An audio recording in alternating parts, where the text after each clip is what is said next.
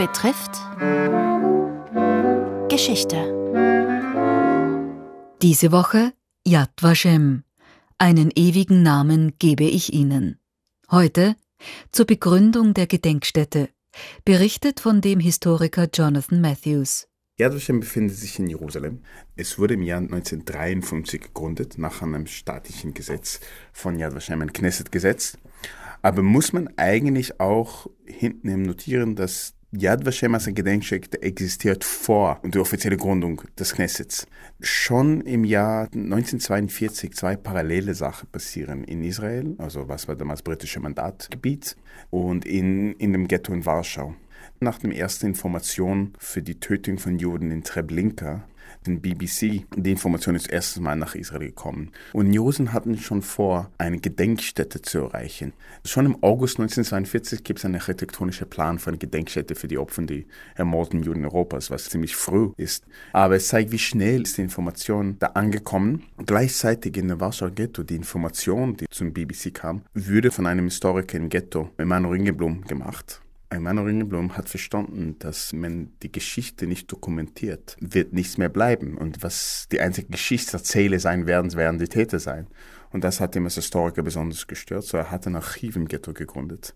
Im Archiv, die haben das Alltagsleben im Ghetto dokumentiert und dann unterirdisch versteckt in drei verschiedenen Kellern. Von den 60 Leuten, diesem Team von Forscher, Archivisten und Berichter ähm, tätig waren. Drei haben den Krieg überlebt, und unter anderem ist Rachel Euerbach. Und sie ist nach Jerusalem gekommen im Jahr 1947.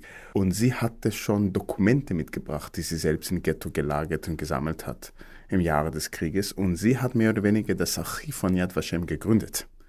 So ist interessant, dass zwei parallele Sachen gleichzeitig passierten. Eine Gedenkstätte ist in Israel geplant worden, Jerusalem geplant worden, und im Ghetto in Warschau planen sie schon das zukünftige Archiv. Und die sind zusammengebunden im Jahr 1949 eigentlich, als ein Projekt begonnen hat, um die Namen der Menschen zu dokumentieren. Und sie haben schon diesen Begriff oder diesen Namen Yad Vashem adaptiert. Weil Yad Vashem auf Hebräisch bedeutet Denkmal und Name. Es heißt auch Denkmalnamen. Und es ist ein Zitat aus dem Buch Isaiah.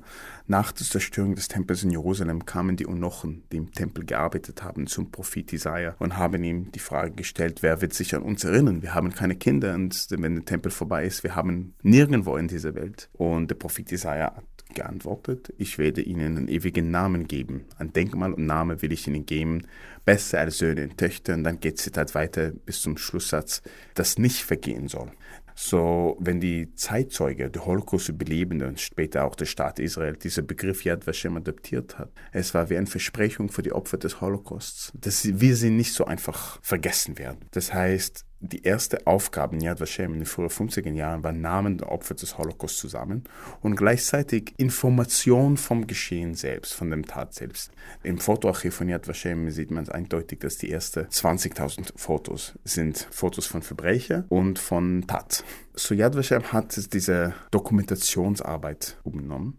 Ich habe zum Beispiel Berichten vom Jahr 1958 in unserem Archiv, wie sie Methoden suchen, sodass Menschen kommen und die Namen registrieren, weil es nicht einfach war. Menschen sind so traumatisiert, dass sie nichts sprechen wollen. Und sie kommen nach Yad Vashem und den Namen ihrer Verwandten, sie weinen in der Mitte gehen weg, ohne dass sie irgendwelche offizielle Ankündigungen hinterlassen haben. So Yad Vashem ging zu Synagogen in der Zeit, um mit den Gemeinden zu sprechen oder zu Leuten, die gewusst haben, die damals gewusst haben, dass einen Holocaust überlebten. Und sie haben begonnen, den Namen zu sammeln. Das heißt, die erste Aufgabe Yad Vashem war, Name der Opfer des Holocaust zu finden. Bis heute haben wir geschafft, 4,8 Millionen Namen zu finden. Und in jedem Monat finden wir 300 bis 400 neue Namen. Yad Vashem. Einen ewigen Namen gebe ich Ihnen. Teil 1 einer Reihe über die internationale Holocaust-Gedenkstätte in Jerusalem. Es berichtete der Historiker Jonathan Matthews Yad Vashem. Redaktion Robert Weichinger. Gestaltung Rosemarie Burgstaller. Morgen zum Aufgabenbereich von Yad Vashem.